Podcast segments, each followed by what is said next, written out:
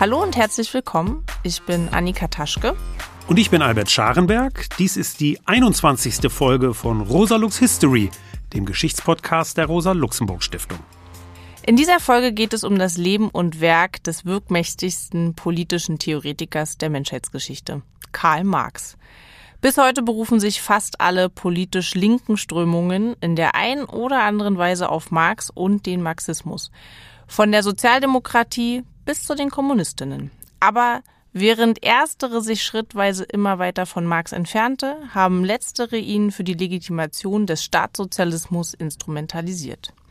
Demgegenüber stehen die vielen kreativen Anwendungen der Marxischen Theorie in Politik und Wissenschaft. Wir wollen uns heute aber nicht auf die Interpretationen, sondern auf die historische Person und ihr Werk konzentrieren. Wenn man den Einfluss seiner Theorie vor Augen hat, neigt man ja dazu zu vergessen, dass Marx zu seinen Lebzeiten gar nicht die überlebensgroße Nummer war, zu der er später erklärt wurde.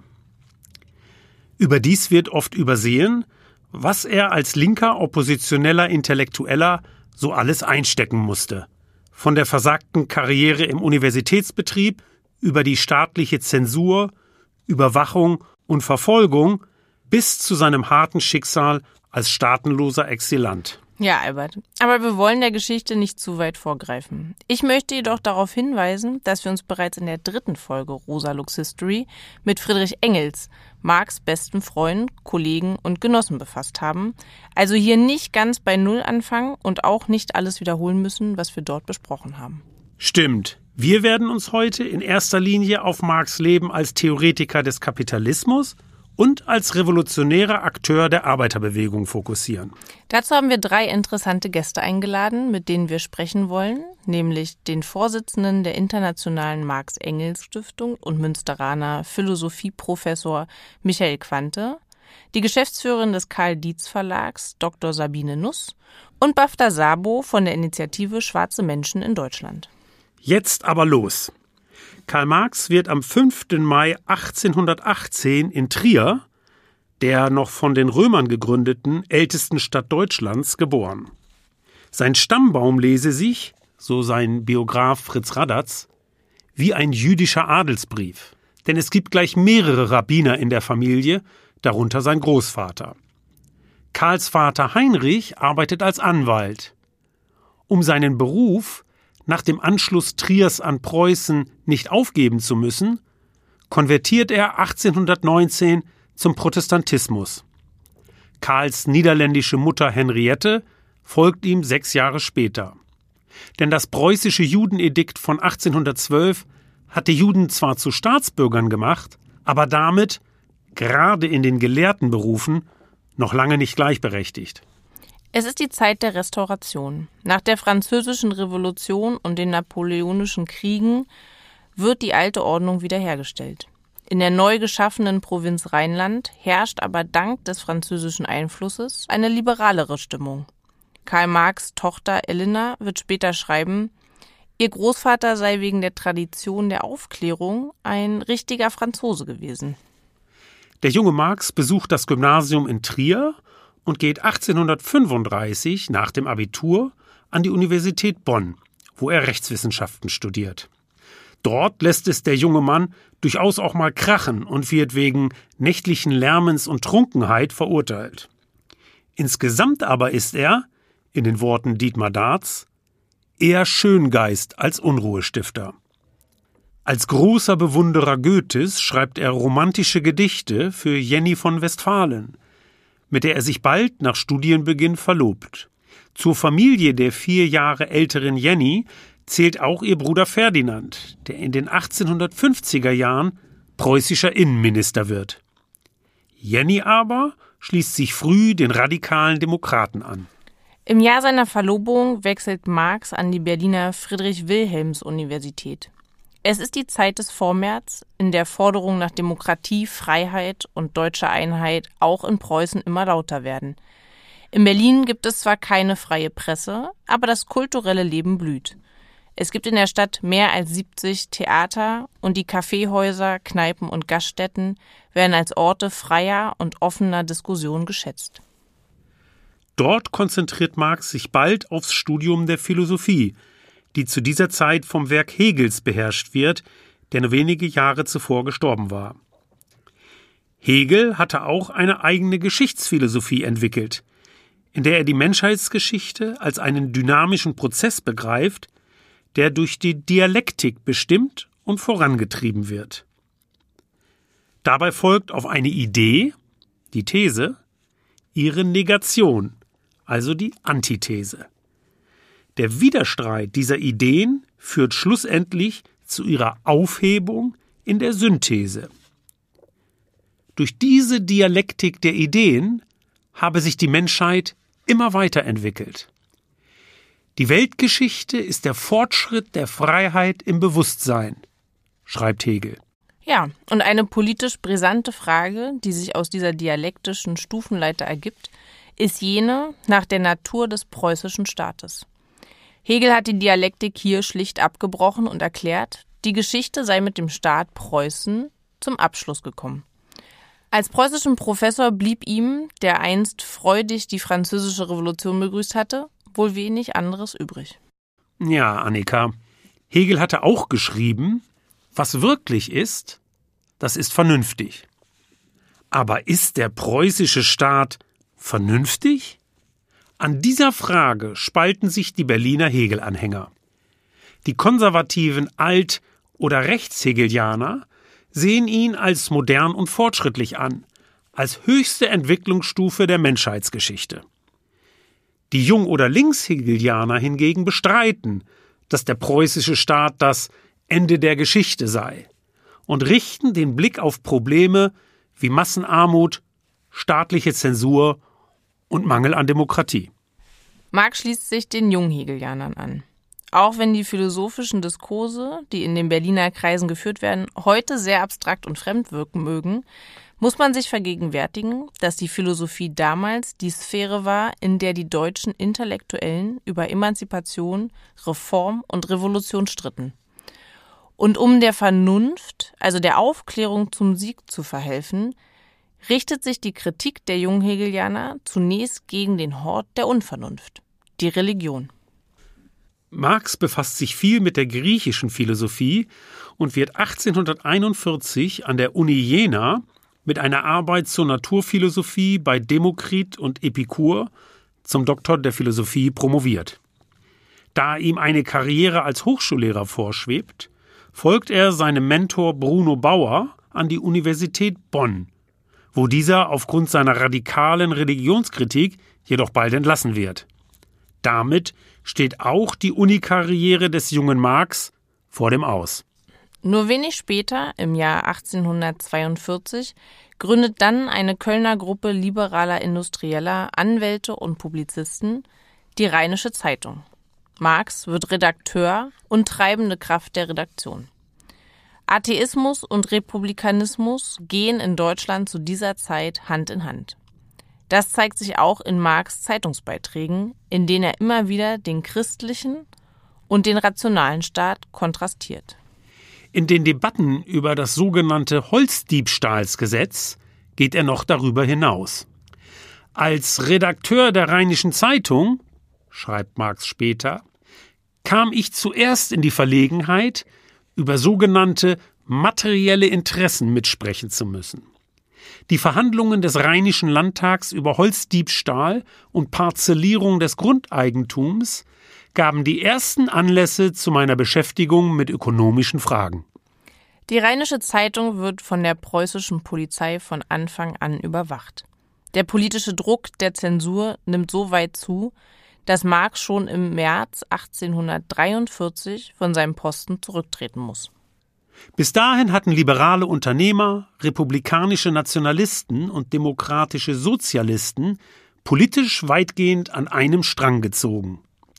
Mit der Zunahme der staatlichen Repression indes zerfällt die Einheit der Bewegung. Ja, Albert. Marx selbst gibt zu dieser Zeit die Hoffnung auf Fortschritte in Preußen auf.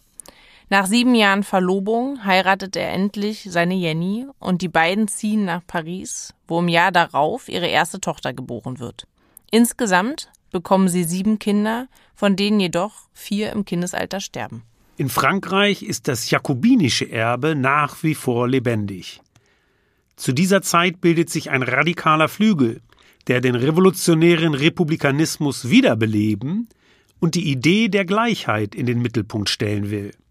Und zwar nicht nur durch Zerschlagung der Adelsprivilegien, sondern durch den Angriff aufs Privateigentum.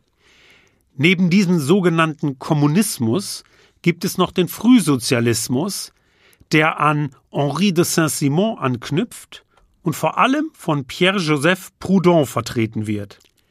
Der Frühsozialismus tritt allerdings oft religiös auf und orientiert eher auf gesellschaftliche Harmonie. Marx verschreibt sich in Paris mehr und mehr der sozialen Revolution und bezeichnet sich jetzt als Kommunist, auch wenn dieser Kommunismus sich noch von jedem unterscheidet, den er später propagieren wird. Er stürzt sich mit Werbe auf ein Projekt, das er gemeinsam mit Arnold Ruge betreibt, nämlich die Herausgabe der deutsch-französischen Jahrbücher. Marx schreibt an Ruge, Zitat, unser Wahlspruch muss also sein, Reform des Bewusstseins nicht durch Dogmen, sondern durch Analysierung des mystischen, sich selbst unklaren Bewusstseins, trete es nun religiös oder politisch auf. Ja, Annika, es geht um eine irdische, diesseitige Kritik des Bestehenden, nicht zuletzt der Religion. In diesem Zusammenhang ist Marx begeistert von Ludwig Feuerbach, dessen schonungslose Religionskritik den modernen Materialismus begründet, an dem sich Marx abarbeitet. Von den Jahrbüchern erscheint allerdings lediglich eine Doppelnummer, die zwei Aufsätze von Marx enthält, nämlich die religionskritische Schrift Die Judenfrage und die Einleitung zu seiner Kritik der Hegelschen Rechtsphilosophie. Wir hören jetzt einen Auszug aus dieser Einleitung.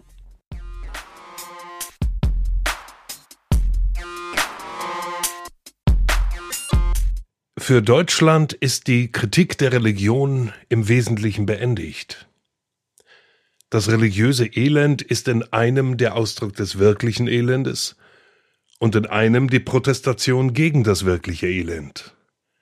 Die Religion ist der Seufzer der bedrängten Kreatur, das Gemüt einer herzlosen Welt, wie sie der Geist geistloser Zustände ist. Sie ist das Opium des Volkes. Die Waffe der Kritik kann allerdings die Kritik der Waffen nicht ersetzen. Die materielle Gewalt muss gestürzt werden durch materielle Gewalt.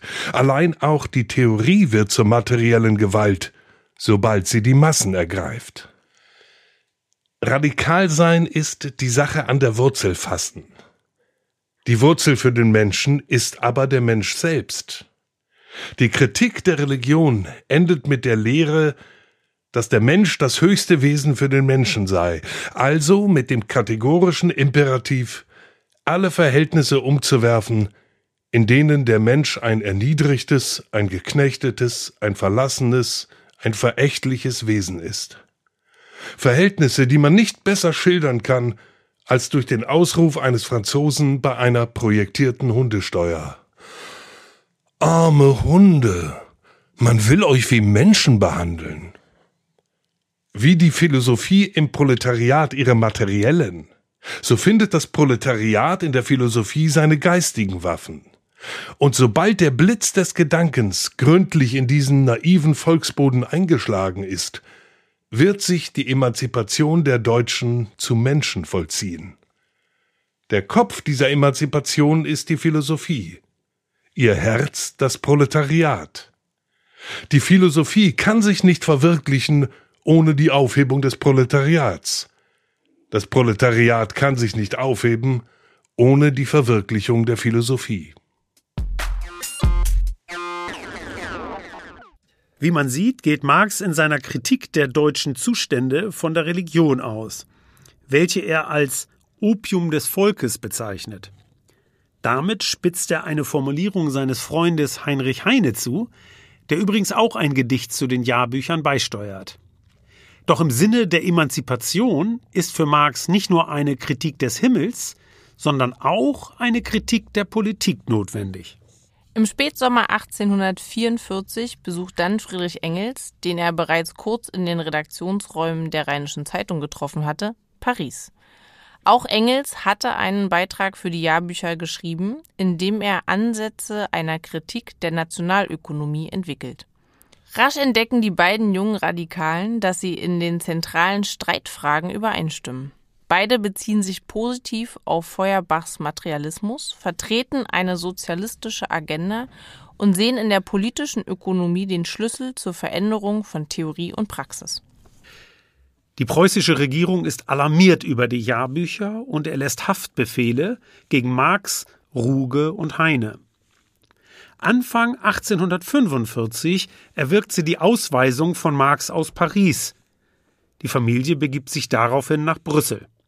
Entnervt gibt Marx im Dezember seine preußische Staatsbürgerschaft auf. Zwei Anträge auf Wiederzuerkennung werden 1848 und 1861 von den Behörden abgelehnt, sodass er ab diesem Zeitpunkt staatenlos ist. Mitte der 1840er Jahre schreibt Marx viel, die meisten Arbeiten bleiben jedoch unveröffentlicht. In den ökonomisch-philosophischen Manuskripten verbindet er seine Philosophie erstmalig mit einer Kritik der Nationalökonomie. In Brüssel schreibt er dann, wie so oft unter Mitwirkung von Engels, die deutsche Ideologie, in der er sich an Max Stirner, Bruno Bauer und Feuerbach abarbeitet. Zu dieser Zeit entstehen auch die Thesen über Feuerbach, die so etwas wie eine kopernikanische Wendung seiner Theoriebildung markieren.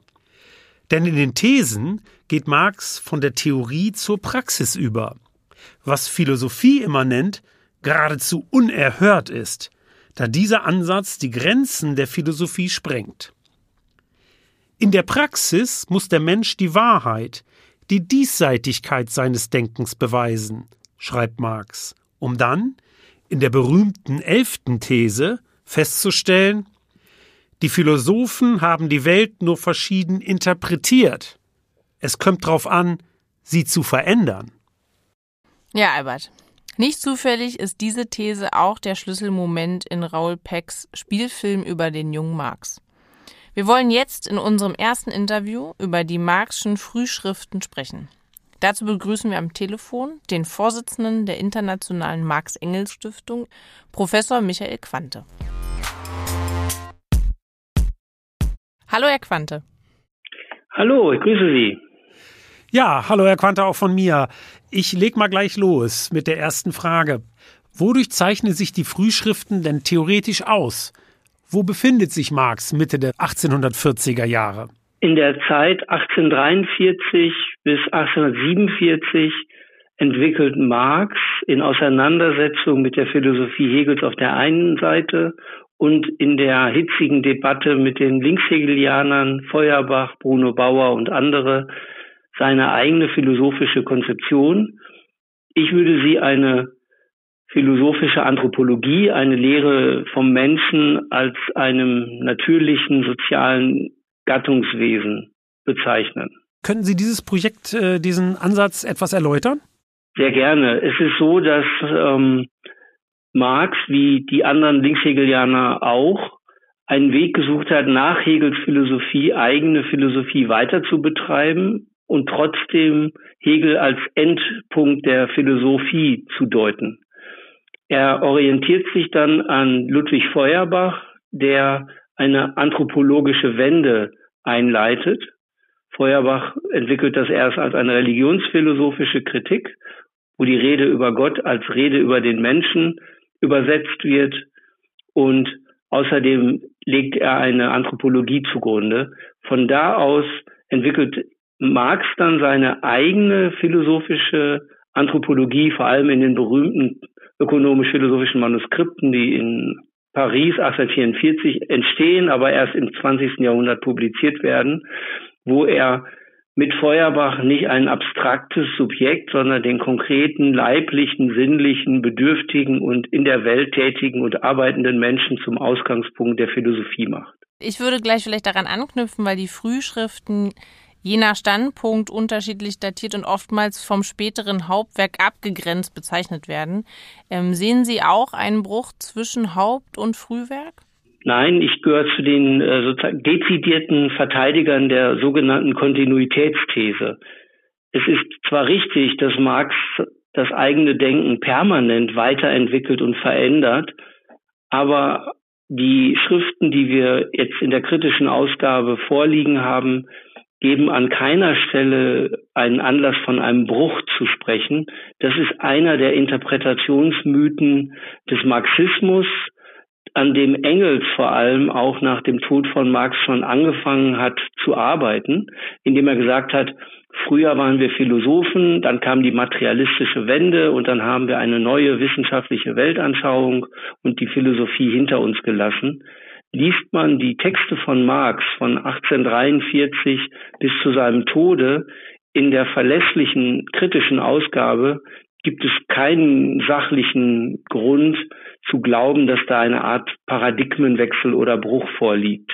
Und deswegen glaube ich, ist diese Frage entweder das philosophische Frühwerk oder das ökonomisch-wissenschaftliche Spätwerk eine falsche Alternative. Man muss eine andere Antwort darauf finden, wie sich beides zueinander verhält. Mein Vorschlag, das zu deuten, ist, dass Marx bis 1847, dann sind die letzten Texte der Manuskripte, die man als deutsche Ideologie kennt, ähm, fertig. Und der Zwischenphase, in der er nochmal als Redakteur sich in die politischen Unruhen der 48er Jahre stürzt, danach geht er dann über zu seinem Forschungsprogramm einer Kritik der politischen Ökonomie. Da sind aber alle philosophisch relevanten Begriffe aus seinem Frühwerk der Begriff der Arbeit, der Begriff des Gattungswesens, der Entfremdung, der Vergegenständlichung, der Verdinglichung, alle weiter im Hintergrund wirksam. Man kann das so beschreiben, Marx versucht durch die Analyse der Ökonomie als sozialer Wirklichkeit und der Literatur der ökonomischen Wissenschaften für seine philosophische Anthropologie eine Anwendung zu finden, die man als eine kritische Gesellschaftsphilosophie beschreiben könnte. Also als Kritik einer gegebenen sozialen Wirklichkeit, hinter der aber eine philosophisch-anthropologische Vorstellung des gelingenden Lebens für die menschliche Gattung steckt. Eine Frage habe ich noch, die da auch dran anknüpft und ein bisschen in die Richtung Rezeption geht. Denn die Frühschriften sind ja äh, wenn man so will, seit langer Zeit Gegenstand von Kontroversen. Und wir haben äh, ein Beispiel aus der französischen Tradition, während Henri Lefebvre sich gerade auf den jungen Marx bezieht, will Louis Althusser mit dem Humanismus seiner Frühschriften salopp formuliert nichts zu tun haben. Wie sehen Sie das? Welche Rolle spielen die Frühschriften für Marx Werk? Da haben Sie auch schon was zu gesagt, aber eben gerade auch für dessen Rezeption.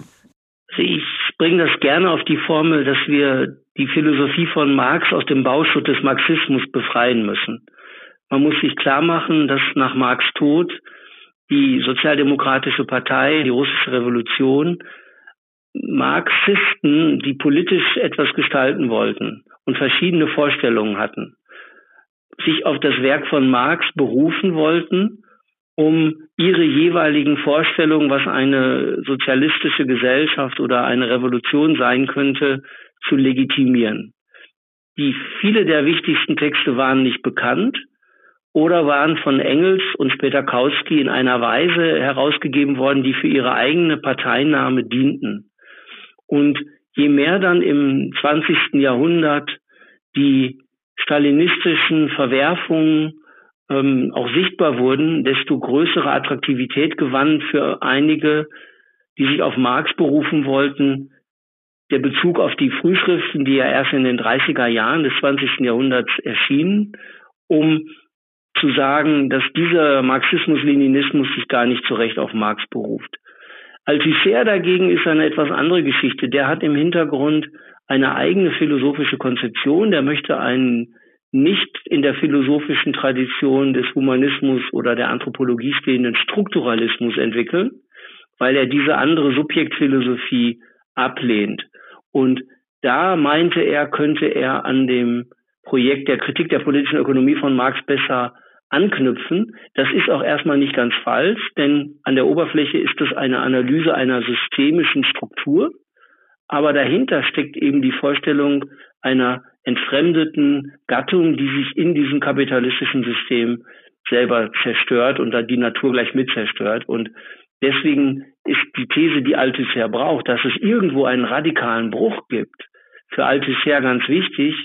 Er hat aber nie zeigen können, wo dieser Bruch liegen soll. Und in den späten Schriften von Althusser behauptet er sogar, dass nur die letzten Texte von Marx, 1880 folgende, überhaupt das neue Paradigma sind. Und ich glaube, damit ist dann klar, wenn man die Textmenge von Marx sieht, dass die These vom Bruch bei Althusser keine interpretationsplausible Hypothese ist. Es ist vielleicht eine eigene produktive Theoriebildung, aber sie kann sich nicht auf Marx selber berufen. Vielen, vielen Dank. Das klingt sehr spannend und als müsste man auf jeden Fall einen Blick in die Frühschriften reinlesen, damit äh, man sich damit weiter auseinandersetzen kann. Vielen Dank für das Interview. Ja, vielen Dank. Tschüss, einen schönen Tag noch. Anfang 1846 machen Marx und Engels dann, ganz im Sinne der Feuerbach-Thesen, Nägel mit Köpfen. Das heißt, sie engagieren sich politisch in einer revolutionären Organisation. Dazu gründen sie in Brüssel das Kommunistische Korrespondenzkomitee, das sich dem Internationalen Bund der Gerechtigkeit anschließt. Schon bald versammelt sich der Bund hinter Marx Kritik, die einen antagonistischen, also unversöhnlichen Interessenkonflikt zwischen Kapital und Arbeit behauptet. Auch benennt sich die Geheimorganisation um in Bund der Kommunisten. Marx hält auch Reden und Vorträge vor dem Brüsseler Arbeiterbildungsverein, in denen er seine Theorie allgemein verständlich darlegt. Ende 1847 gibt der Bund dann bei Marx ein Grundsatzdokument in Auftrag. Die Schrift wird schließlich unter dem Titel Manifest der Kommunistischen Partei am Vorabend der deutschen 1848er Revolution veröffentlicht. Das Manifest bietet eine Grundlegung der marxistischen Geschichtsauffassung, des historischen Materialismus. Auch wenn Marx, wie Stuart Hall feststellt, zu dieser Zeit die Geburtswehen des Kapitalismus noch mit dessen Totengeläut verwechselt. Schon der erste Satz lautet Die Geschichte aller bisherigen Gesellschaft ist die Geschichte von Klassenkämpfen.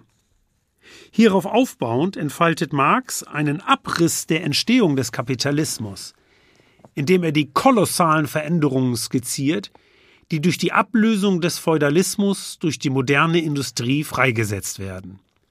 Er zeigt, wie der unvollendete und rastlose Charakter der kapitalistischen Produktionsweise ihre herrschende Klasse, die Bourgeoisie, auf der Jagd nach immer größeren Profiten um den ganzen Erdball treibt. Marx geht also nicht, wie Hegel, von einer Dialektik der Ideen aus, sondern erkennt die Dialektik in der Bewegungsdynamik der Ökonomie selbst. Damit aber stellt Marx, wie er später schreibt, die Hegelsche Dialektik vom Kopf auf die Füße. Die Frühsozialisten wollen den Kapitalismus am liebsten ungeschehen machen. Marx kritisiert diesen Ansatz, da sich damit nur, wie er wörtlich schreibt, die ganze alte Scheiße, also der Feudalismus, wiederherstellen würde. Er sieht die kapitalistische Entwicklung der Produktivkräfte viel mehr als historisch fortschrittlich an.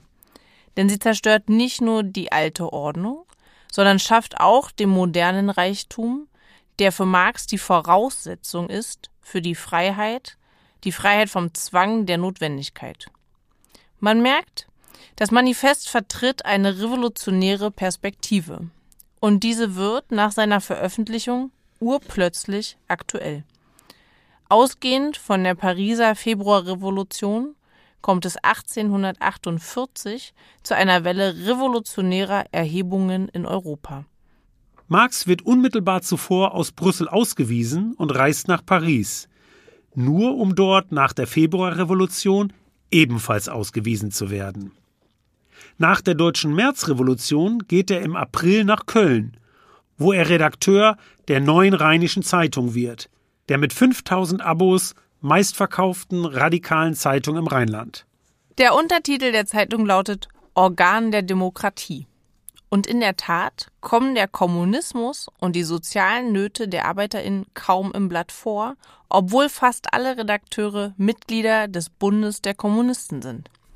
Das liegt zum einen daran, dass die Leserschaft bürgerlich ist, zum anderen aber auch darin begründet, dass Marx auf ein Bündnis der Sozialisten mit den Demokraten setzt.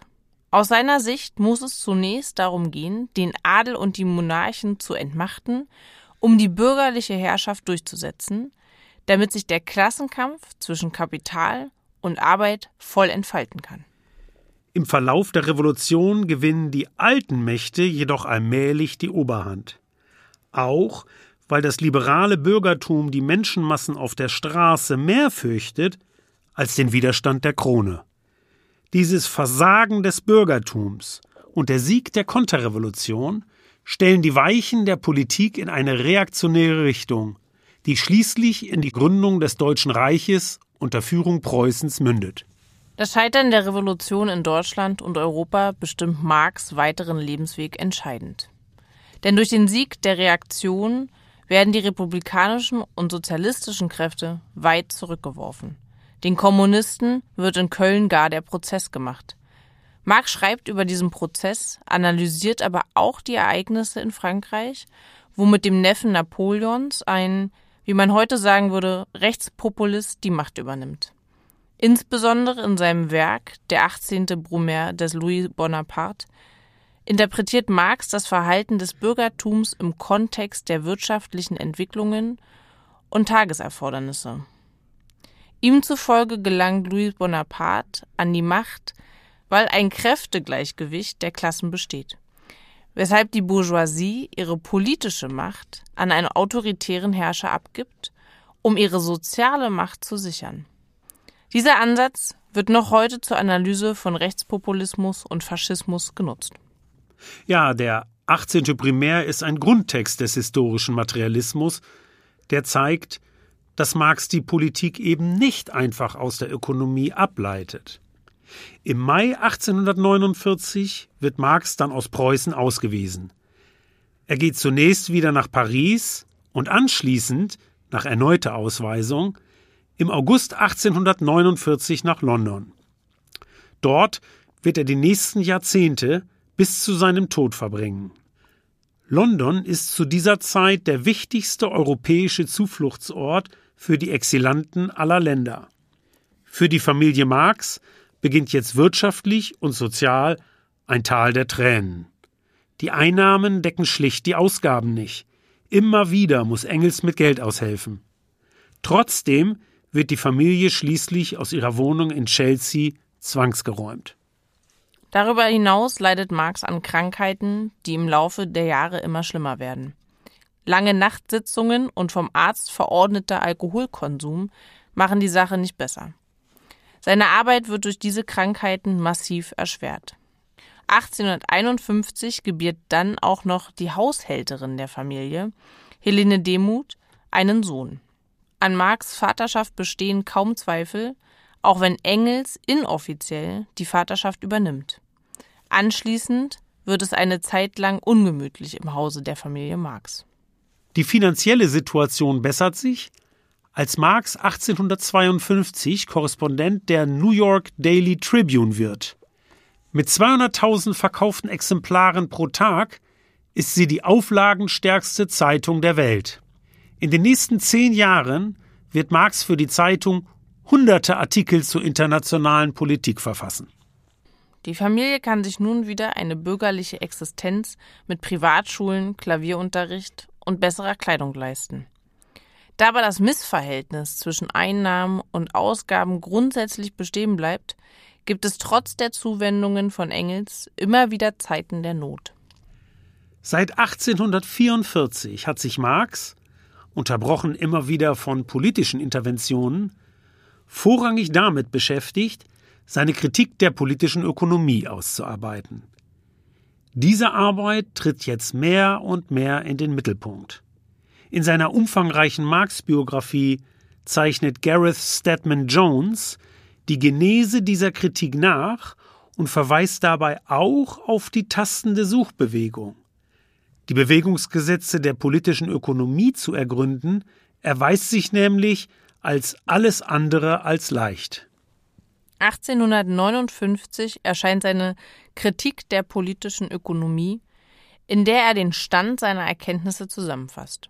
Wir hören jetzt einen Auszug aus dem Vorwort zu dieser Schrift, das unmittelbar an das Zitat aus den Jahrbüchern, das vorhin eingelesen wurde, anknüpft.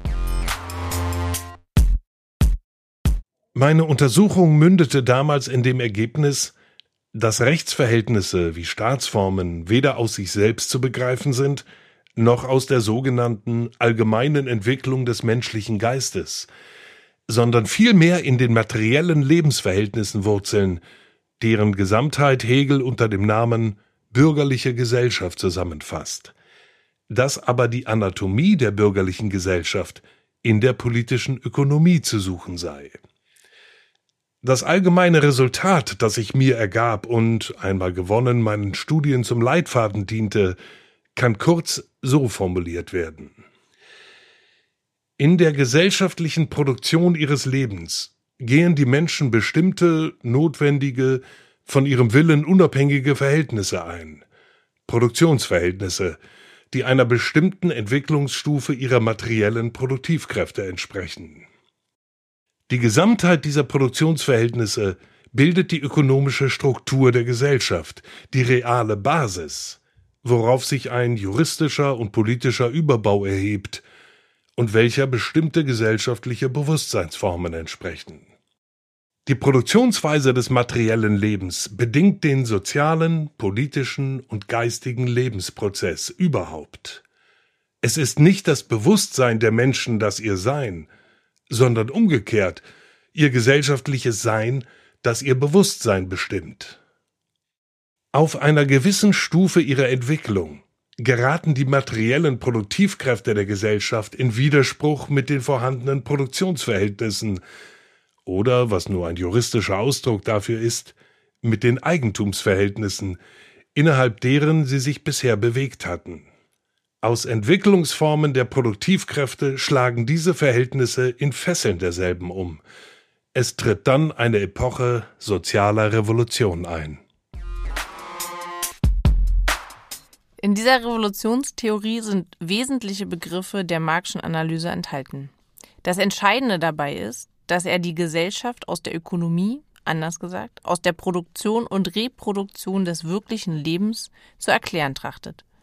Anders als in seinen Frühschriften verweist Marx nicht mehr allgemein auf das Privateigentum und wachsendes Elend, sondern erklärt die Ungleichheit aus den immanenten Widersprüchen des Kapitalismus. Ihm zufolge liegt die Ungleichheit, anders als etwa von Proudhon vermutet, nicht im Austausch, sondern im Produktionsprozess begründet. Der Schlüssel zum Verständnis der Ausbeutung liegt dabei in der Mehrwerttheorie. Sie besagt, dass die Arbeitskraft Mehrwert schafft, als zu ihrer eigenen Reproduktion nötig ist. Die Differenz, den Mehrwert, eignet sich der Kapitalist an. Darin liegt die Ausbeutung. Und da die Verwandlung von Mehrwert in Kapital ständig neues Kapital schafft, wächst dieses immer weiter an. Darin liegt die Dynamik des Kapitalismus. In seinem 1867 veröffentlichten Hauptwerk Das Kapital entfaltet Marx dieses kapitalistische Grundgesetz aus der konkreten Warenform. Er kommt also vom Konkreten zum Allgemeinen. Ein äußerst anspruchsvolles theoretisches Vorgehen.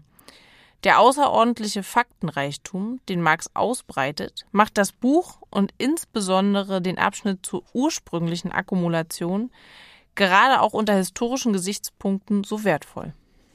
Ja, Annika, und das ist nur der erste Band. Aber leider auch der einzige, den Marx zu Lebzeiten fertigstellt. Eigentlich hatte er geplant, die drei Bände, beziehungsweise vier, wenn man jenen zur Geschichte der politischen Ökonomie noch hinzunimmt, zeitgleich zu veröffentlichen. An dieser Aufgabe aber scheitert er teils weil seine Krankheiten den Arbeitsprozess einschränken, aber eben auch, weil es konzeptionelle Schwierigkeiten gibt, den Zirkulationsprozess des Kapitals in Band 2 und den Gesamtprozess der kapitalistischen Produktion in Band 3 theoretisch schlüssig zu fassen. Das wollen wir jetzt im zweiten Gespräch etwas genauer betrachten. Dazu begrüßen wir im Studio Dr. Sabine Nuss vom Berliner Karl Dietz Verlag. Hallo Sabine. Hallo Albert, hallo Annika. Hallo Sabine. Du bist ja die Geschäftsführerin des, wie ihr euch selbst nennt, Marx Verlages. Ähm, worin liegt das Besondere, der historische Wert des Kapitals? Also der historische Wert des Kapitals liegt meines Erachtens darin, dass Marx ja beansprucht hat, den idealen Durchschnitt der kapitalistischen Produktionsweise zu analysieren. Ne? Das heißt, er hat also jetzt nicht gesagt, ich untersuche jetzt den Manchester-Kapitalismus ähm, in England zu seiner Zeit, sondern er hat selber gesagt und betont, er nimmt England nur zur Illustration. Und es gibt von ihm auch überliefert die Formulierung, er untersucht das ökonomische Bewegungsgesetz der modernen Gesellschaft. Das bedeutet, dass er auf einer sehr hohen Abstraktionsstufe eine Analyse geliefert hat, die den Anspruch hat, jeden Kapitalismus, egal in welcher Zeit und egal räumlich, geografisch in welchem Ort, erklären zu können. Ja. Und insofern die diesen Anspruch tatsächlich eingelöst hat, und meines Erachtens hat er das in weiten Teilen, ist er hochaktuell. Ja. Und darin, in, die, in der Aktualität der Analyse, liegt meines Erachtens der eigentlich historische Wert. Wir sprachen gerade darüber, dass Marx Band 2 und 3 des Kapitals nicht mehr abschloss und diese stattdessen von Engels auf Basis Marxscher Notizen zusammengestellt wurden. Worin unterscheiden sie sich denn von Band 1, wenn ich diese kleine Frage mal stellen kann? Also es ist natürlich ein bisschen unseriös, wenn ich jetzt versuche, im Podcast innerhalb von wenigen Minuten äh, Band 2 und 3 zu erklären, weil ich muss auch ein bisschen was zu Band 1 sagen, um den Zusammenhang einigermaßen plausibel zu machen, ja. Aber ich kann eine Orientierung geben. Und ähm, ich hangle mich dabei entlang, das passt wunderbar, an den Titeln der jeweiligen Bände. Ne? Also der erste heißt ja der Produktionsprozess des Kapitals. Und da geht es im Wesentlichen um die Frage, was ist eigentlich Kapital? Und wie kann Kapital überhaupt Gewinn erzielen? Ne? Ist jetzt kein einfacher Aufschlag, sondern es ist tatsächlich, so erklärt Marx das dann, die wahre Arbeitskraft, die in der Lage ist, einen höheren Wert zu erzielen, als sie selbst besitzt. Ja, das ist so ein bisschen der Trick. Und äh, die Differenz zwischen dem, was diese Arbeitskraft selbst an Wert besitzt und dem, was sie insgesamt an höherem produziert, das eignet sich der Kapitalist, die Kapitalistin an. Und das ist im Grunde genommen der berühmte Mehrwert. Ne? Und das ist äh, ganz wesentlich im Kern das, was eben im ersten Band erklärt wird. Und äh, dort wird im Übrigen auch deutlich im ersten Band, dass es sich beim Kapital nicht um eine ökonomische Analyse handelt, sondern um eine umfassende Gesellschaftstheorie. Ja, weil er zeigt da drin auch, dass die sozialen Verhältnisse, die im Grunde genommen der, der kapitalistischen Produktionsweise vorausgesetzt sind, nämlich die Aufteilung der Klassen in die sozialen Klassen ne, diejenige, die Verfügungsgewalt über Produktionsmittel haben und deshalb die in der Minderheit sind und deshalb Arbeitskraft kaufen können und Leute für sich arbeiten lassen können, ist die eine Klasse und die andere diejenigen, die diese Verfügungsgewalt nicht haben, die gezwungen sind, ihre Arbeitskraft zu verkaufen und die am, im Grunde genommen den Reichtum der Gesellschaft produzieren. Und diese zwei sozialen Klassen auf, wie gesagt, einer sehr hohen Abstraktionsstufe reproduziert die kapitalistische Produktionsweise immer wieder neu. Das heißt, es ist auch eine soziale, eine Gesellschaftstheorie. Und im zweiten Band hat er im ersten sozusagen die Produktionssphäre angeguckt, guckt er sich dann im zweiten Band die Zirkulationssphäre an. Und das ist dann, wenn Kauf und Verkauf in den Fokus rücken. Ne? Und diese Akte Kauf, Verkauf, äh, Kauf, Verkauf, die in einem Kreislaufprozess sich immer wieder äh, reproduzieren, die guckt er sich da genau an, weil das Kapital in den verschiedenen Kreislaufstadien ganz unterschiedliche Bestimmungen hat. Ne? Und da kreierte dann neue Kategorien, mit denen man diese Zirkulation verstehen kann, wie zum Beispiel das Geldkapital, das Warenkapital. Das sind alles äh, Kapitalbestandteile der jeweiligen Stadien. Und was ich immer ganz nett finde, es gibt dort auch den Begriff der Zirkulationsagenten. Also natürlich wie bei Marx alles in männlicher Form, ja. Und die Zirkulationsagenten, die sorgen eigentlich dafür, die sind in dieser sozialen Rolle drin, die Verwandlung von Geld in Ware und zurück zu vollziehen. Und das sind die Kassiererinnen unter anderem. Ne? Die, die an der Kasse stehen, die machen den ganzen Tag nichts anderes, als den Formwandel von Ware in Geld zu vollziehen. Insofern hat er abstrakte Kategorien, mit denen er dann aber die konkrete Realität sehr schön erklären kann. Und Zirkulationsagent ist eine meiner Lieblingskategorien. genau. Und haben wir dann im ersten die Produktion und im zweiten die Zirkulation in den Fokus genommen, sehen wir beim dritten Band dann beim Gesamtprozess der kapitalistischen Produktion. Ne? Also es gibt dann quasi das Ganze, das runde Ganze. Und wenn er im ersten hat er ja nicht nur das Einzelkapital untersucht, sondern das Gesamtkapital, das so in der Gesellschaft floriert. Das war im Grunde genommen schon sowas wie eine makroökonomische Analyse, die man erst im 20. Jahrhundert Makroökonomie genannt hat. Da war Marx schon weit. Und diese makroökonomische Analyse hat er im dritten Band weitergeführt. Und dort geht es dann um, welche Rolle haben Banken und der Finanzsektor für die kapitalistische Entwicklung.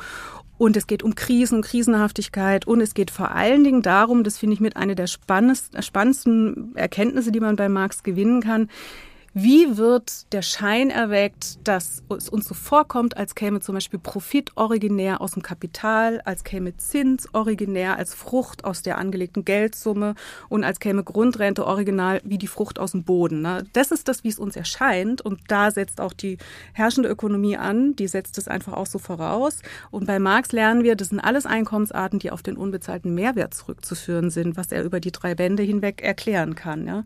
Das heißt, er endet erst mit diesen äh, mit diesem Schein ne, und mit diesem, mit diesem Punkt, den ich gerade gesagt habe, während die Volkswirtschaftslehre anfängt mit den Produktionsfaktoren Arbeit, Kapital, Boden. Ne. Insofern ist das auch nochmal ein ganz interessanter Vergleich.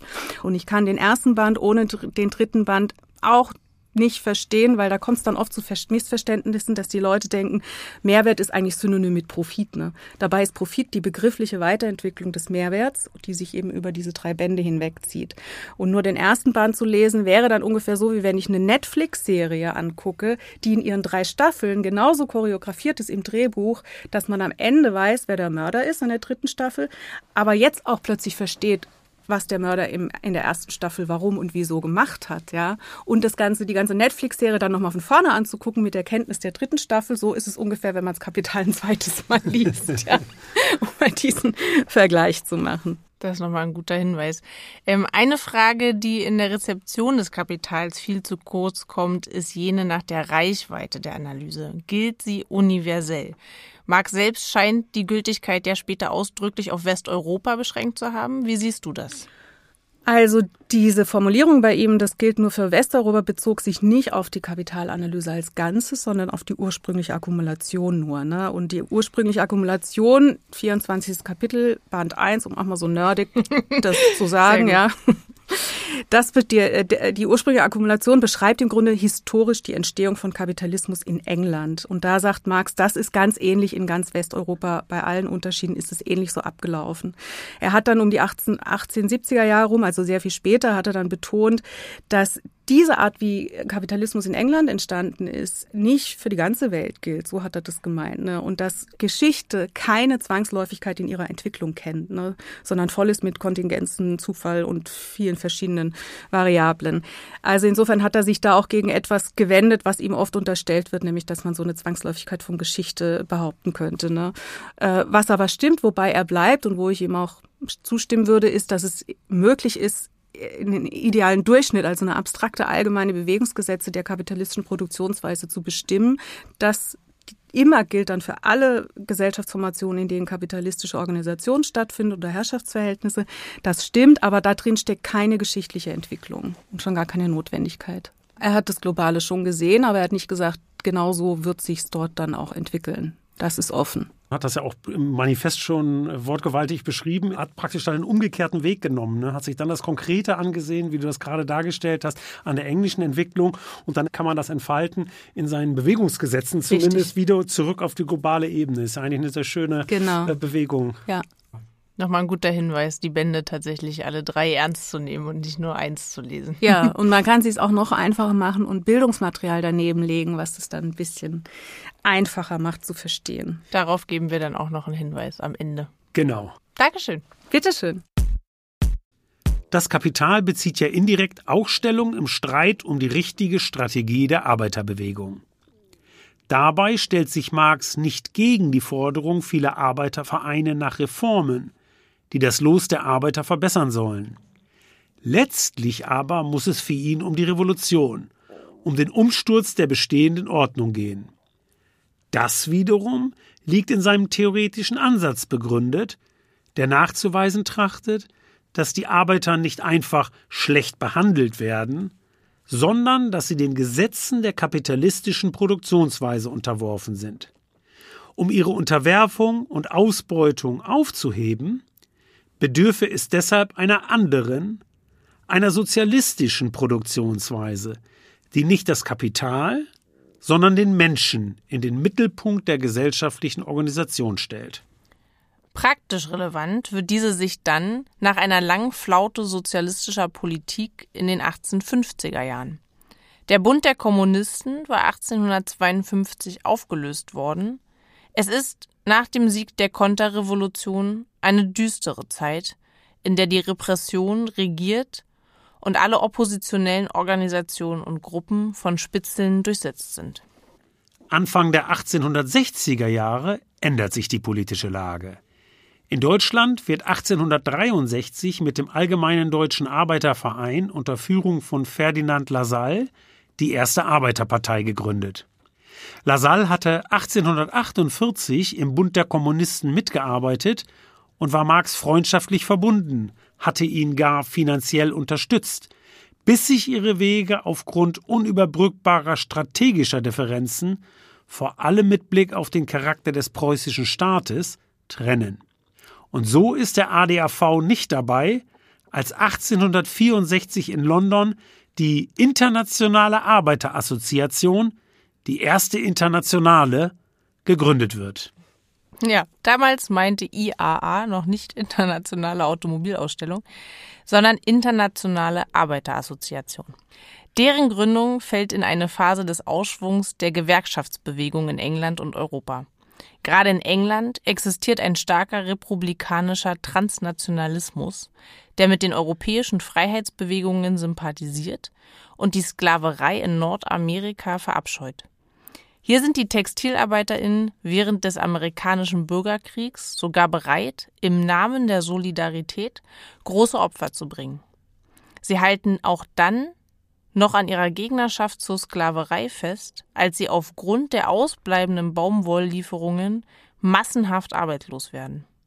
Marx ist davon tief beeindruckt und erwähnt diese Solidarität auch in einem Brief an den US-Präsidenten Abraham Lincoln. Ja, von dem Internationalismus der englischen Arbeiter könnte sich auch heute noch so manche eine Scheibe abschneiden, die vorgibt, die Interessen einer nationalistisch definierten Arbeiterklasse zu vertreten, ohne die Interessen anderer Unterdrückter zu berücksichtigen. Zum Gründungskongress der IAA wird Marx als deutscher Delegierter eingeladen. Da die Organisation der Arbeiterklasse für ihn die wichtigste praktisch-politische Aufgabe darstellt, lässt er sich in den Generalrat wählen und nimmt auch regelmäßig an dessen Sitzungen teil. Anders als im Bund der Kommunisten vermeidet er Streit und erweist sich als ausgesprochen kompromissbereit. Im Generalrat übernimmt Marx eine intellektuelle Führungsrolle. Er verfasst etliche Stellungnahmen und Erklärungen der Internationale, darunter die Address to the Working Classes, die Inauguraladresse, die eine Art Gründungsdokument markiert. Die Internationale trifft sich ab 1866 zu jährlichen Delegiertenversammlungen. Zwei Jahre später gehören ihr bereits 120 Gewerkschaften an.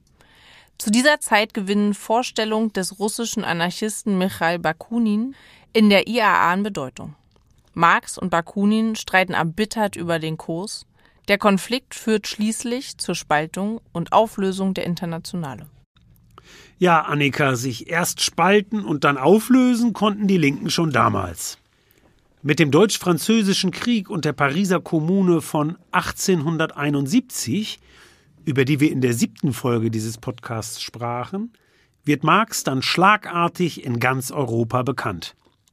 Er ist, wie seine Schrift Der Bürgerkrieg in Frankreich zeigt, geradezu fasziniert davon, dass hier eine Revolution nicht nur für die arbeitende Bevölkerung, sondern auch durch sie gemacht wird.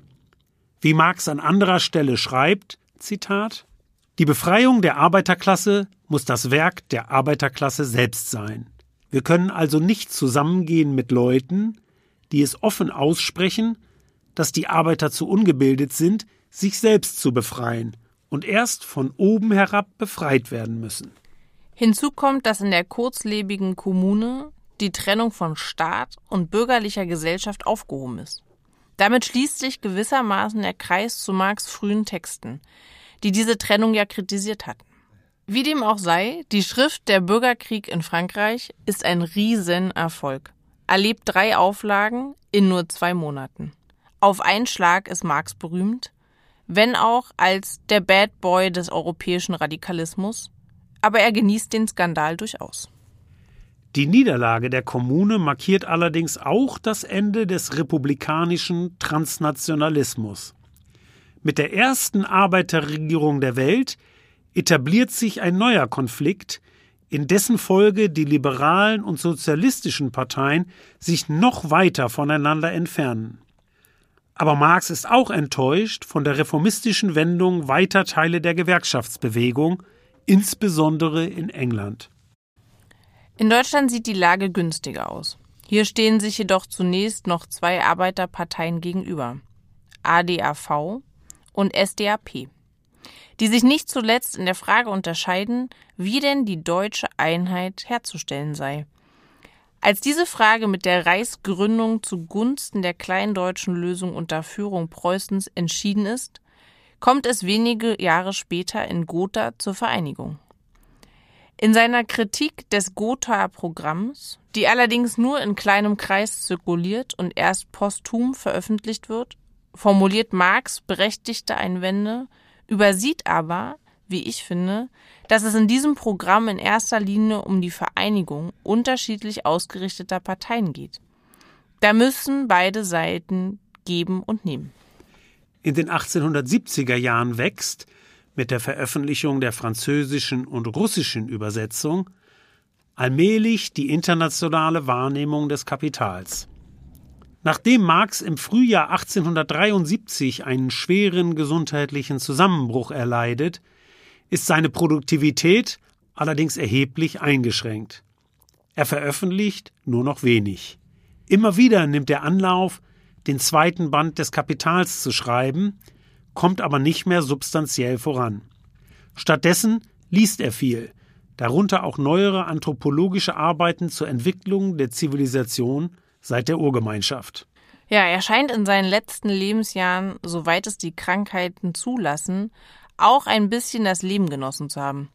Selbst mit Engels spricht er kaum noch über die Arbeit.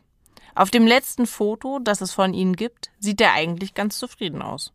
Auch wenn der Tod Jennys im Dezember 1881 ihn schwer trifft. Er stirbt schließlich am 14. März 1883 bei der Arbeit, wie es heißt. Ja, und die öffentliche Repräsentanz seines Denkens übernimmt dann Engels mit der Herausgabe des zweiten und dritten Kapitalbandes, aber auch mit populären eigenen Schriften, insbesondere dem Antidüring. Wir können im Rahmen dieses Podcasts zwar nicht mehr auf die Marx-Rezeption eingehen, wollen aber abschließend zumindest noch einen kurzen Blick auf einen Strang derselben werfen. Dazu begrüßen wir im Studio Bafta Sabro.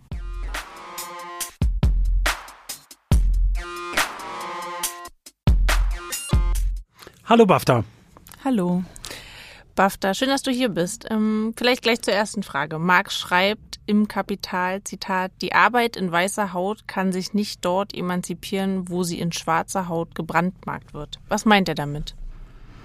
Ähm, das Zitat ist aus dem achten Kapitel vom Kapital und ähm, ist dort eigentlich im letzten Abschnitt. Und in dem Kapitel versucht Marx erstmal nachzuzeichnen, ähm, wie eigentlich die konkreten Arbeitskämpfe um den Normalarbeitstag in England ausgesehen haben. Und guckt sich das erstmal idealtypisch für England an und ähm, stellt da erstmal fest, also so überhaupt eine Arbeitszeitbegrenzung, also diese ganzen Arbeitsrechte, die wir heute kennen und vielleicht auch selbstverständlich finden, die sind nicht einfach so im Kapitalismus entstanden, sondern das ist auf Grundlage von ähm, Klassenkämpfen entstanden. Und ähm, die begrenzen das Kapital sozusagen erstmal in ihren Ausbeutungsmöglichkeiten, ähm, so dass das Kapital dann andere Möglichkeit finden muss, ähm, um so diese Mehrwertproduktion zu erhöhen.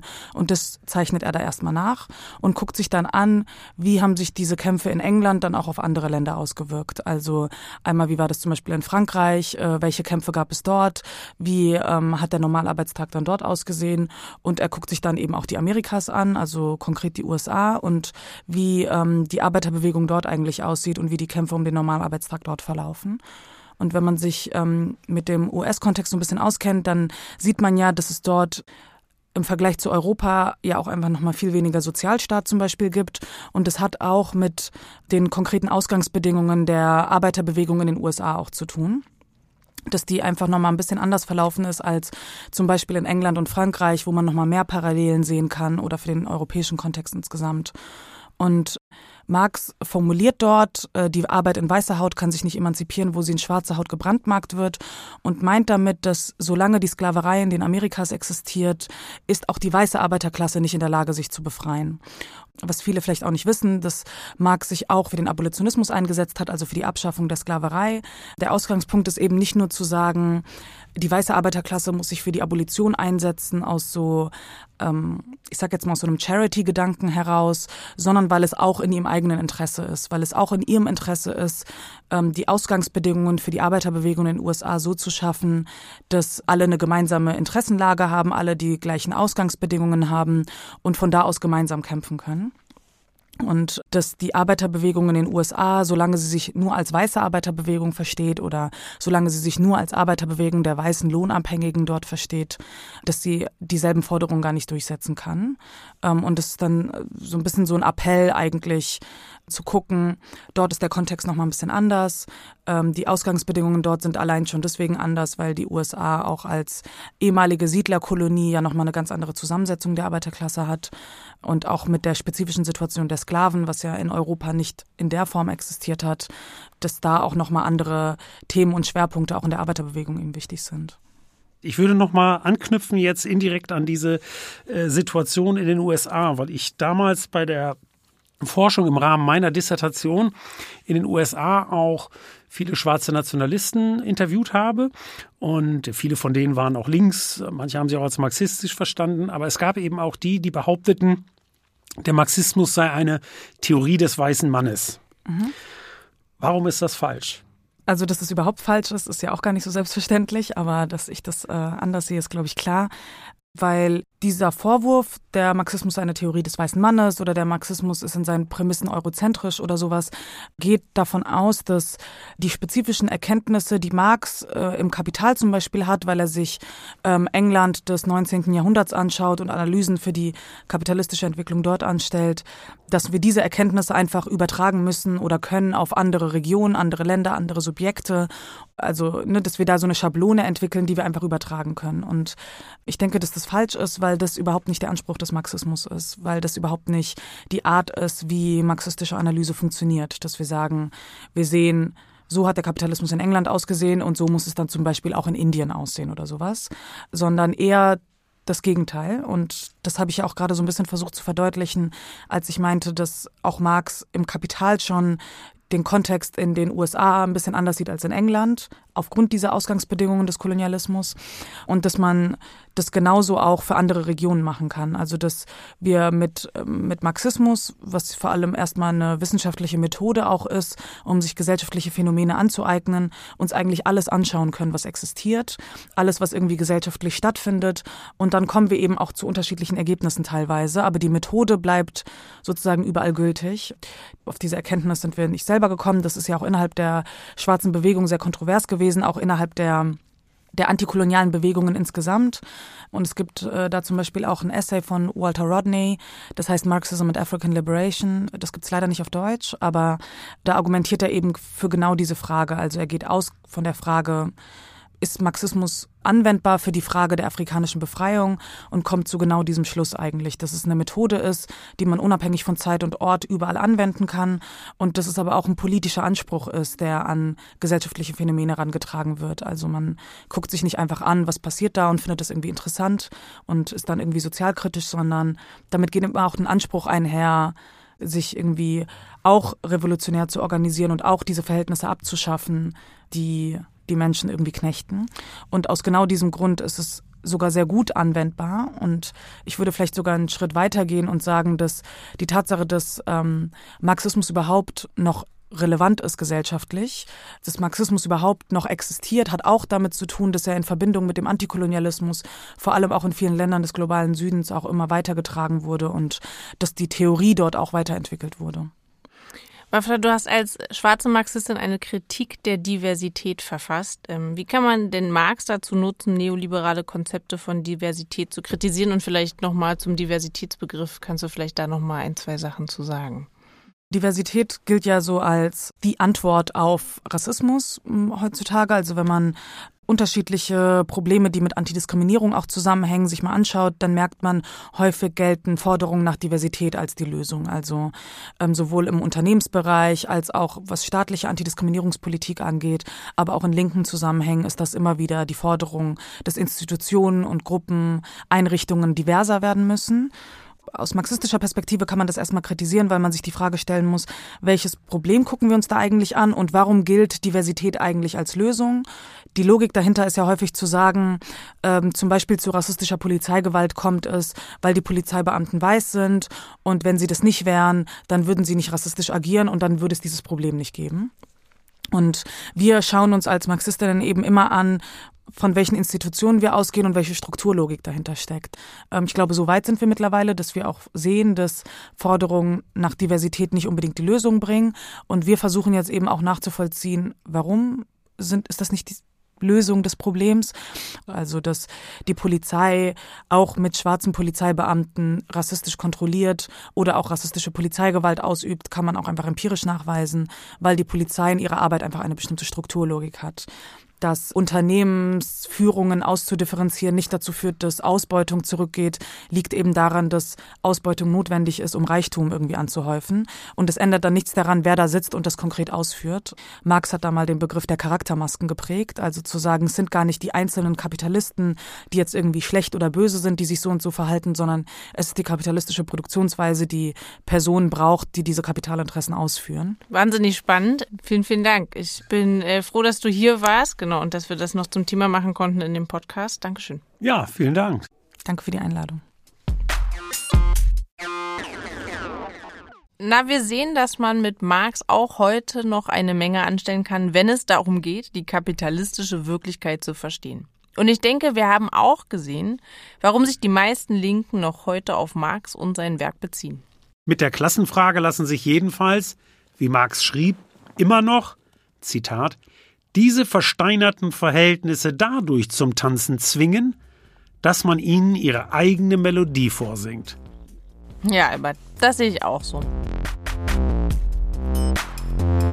Und ich hoffe, dass es uns gelungen ist, unseren Zuhörerinnen und Zuhörern sein Leben und Werk etwas näher zu bringen. Im Übrigen gilt, wer mehr wissen will, muss Quellenstudium betreiben, sprich die Originaltexte selbst studieren. Ja, genau. Wir möchten abschließend noch darauf hinweisen, dass es dazu viele hilfreiche Bildungsmaterialien, Texte und Videos gibt auf den Webseiten polyluxmarx.de, marx200.org und rosalux.de. Na dann mal los, Leute. Ich sag Tschüss. Ciao, ciao.